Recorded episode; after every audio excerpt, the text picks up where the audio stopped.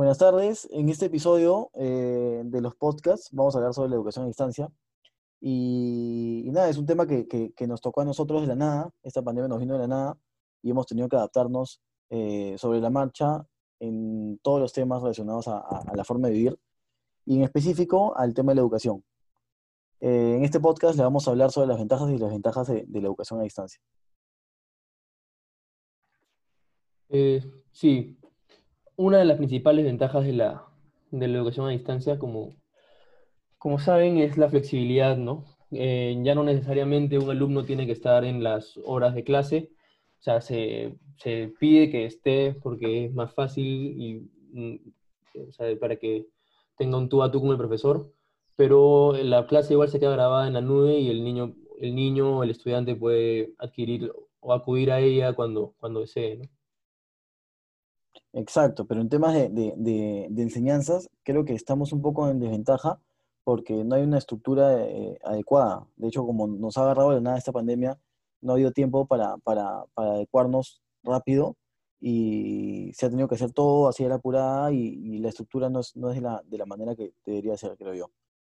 Y, y en cuanto a la interacción social, creo que, que un niño necesita de mucha interacción social, sobre todo cuando está en proceso de crecimiento, y esta educación a distancia no se la está permitiendo por el mismo hecho de que todo es virtual, todo es a través de una pantalla, y no hay nivel de, interacción con, otros niños, ¿no?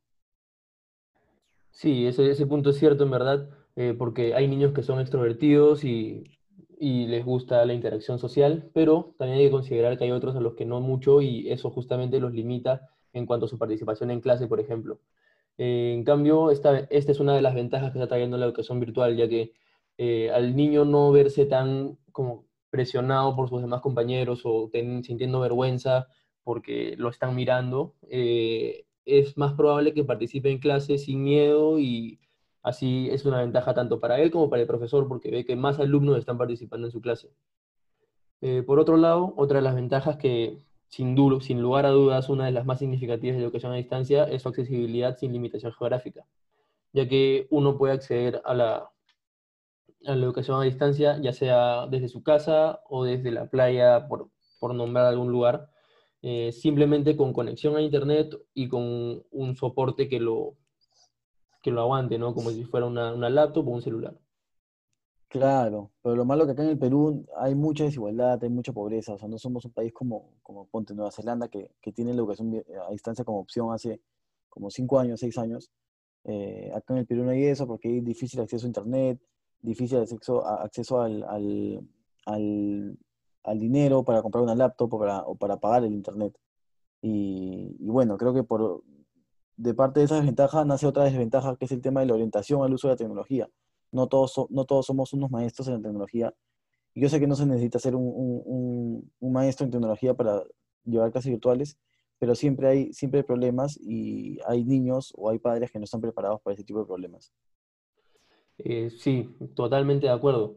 Y también ese es uno de los posibles retos y si es que llega a funcionar bien, es uno de los posibles beneficios para los niños, ya que desde muy temprana edad están desarrollando nuevas habilidades que por A o B, no sé, tal vez en el colegio no las aprendían, al menos de tan temprana edad, como el uso de la tecnología, de, manejar su, propio, su propia laptop, de saber conectarse a internet, de saber conectarse a una clase, de saber buscar su información en Google.